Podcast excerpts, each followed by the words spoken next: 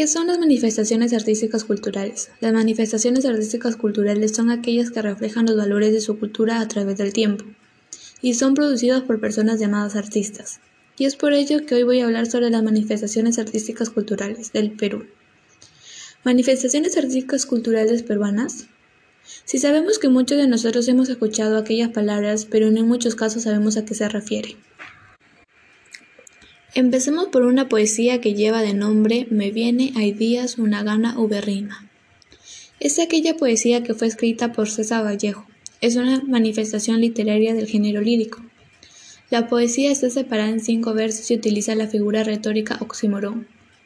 El propósito del autor es mostrarnos sus sentimientos encontrados, como el de quien quiere querer aquello que odia, a quienes lo desprecian, a quienes no lo quieren. Es de esos momentos cuando uno siente que de una manera sincera quiere dejar de hacer algo y cambiar. Sin embargo, parece que son solo momentos pasajeros que de la misma manera que vienen se marchan rápidamente.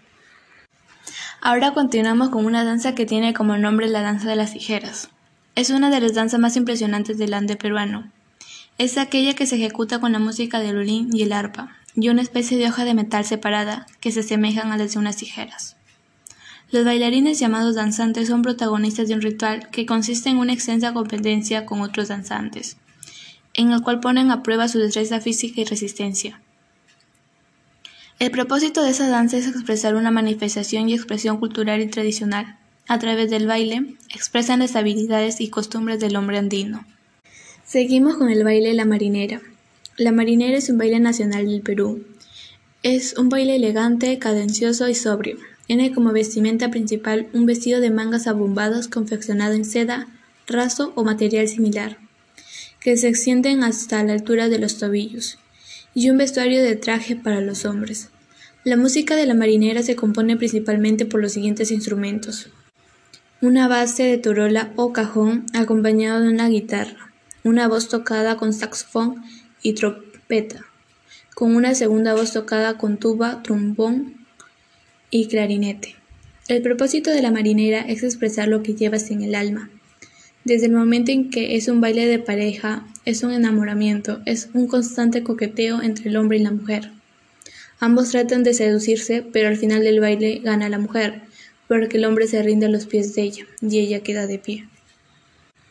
Finalmente acabamos con una canción que es Contigo Perú. Es una canción representativa para el Perú. Tiene como autor y compositor a Augusto Polo Campos y en la versión clásica de Óscar Áviles y Arturo Sambo Cabero. Tiene como género el género criollo en la versión del Gran Sambo Cabero.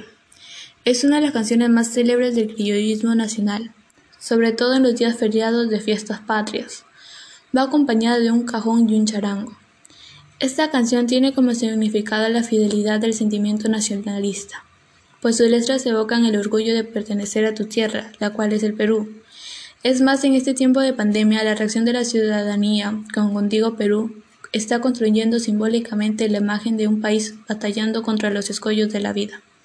Y bien, llegamos al final de este pequeño monólogo, pero antes de irnos voy a darles una breve pauta de mis reflexiones sobre estas manifestaciones. Tenemos que saber que cada una de ellas es parte del arte que nos ayuda a entender culturas diferentes y a comunicarnos con ellas. En ellos compartimos ideas y emociones. Las expresiones artísticas abren nuestra mente y nos hacen pensar.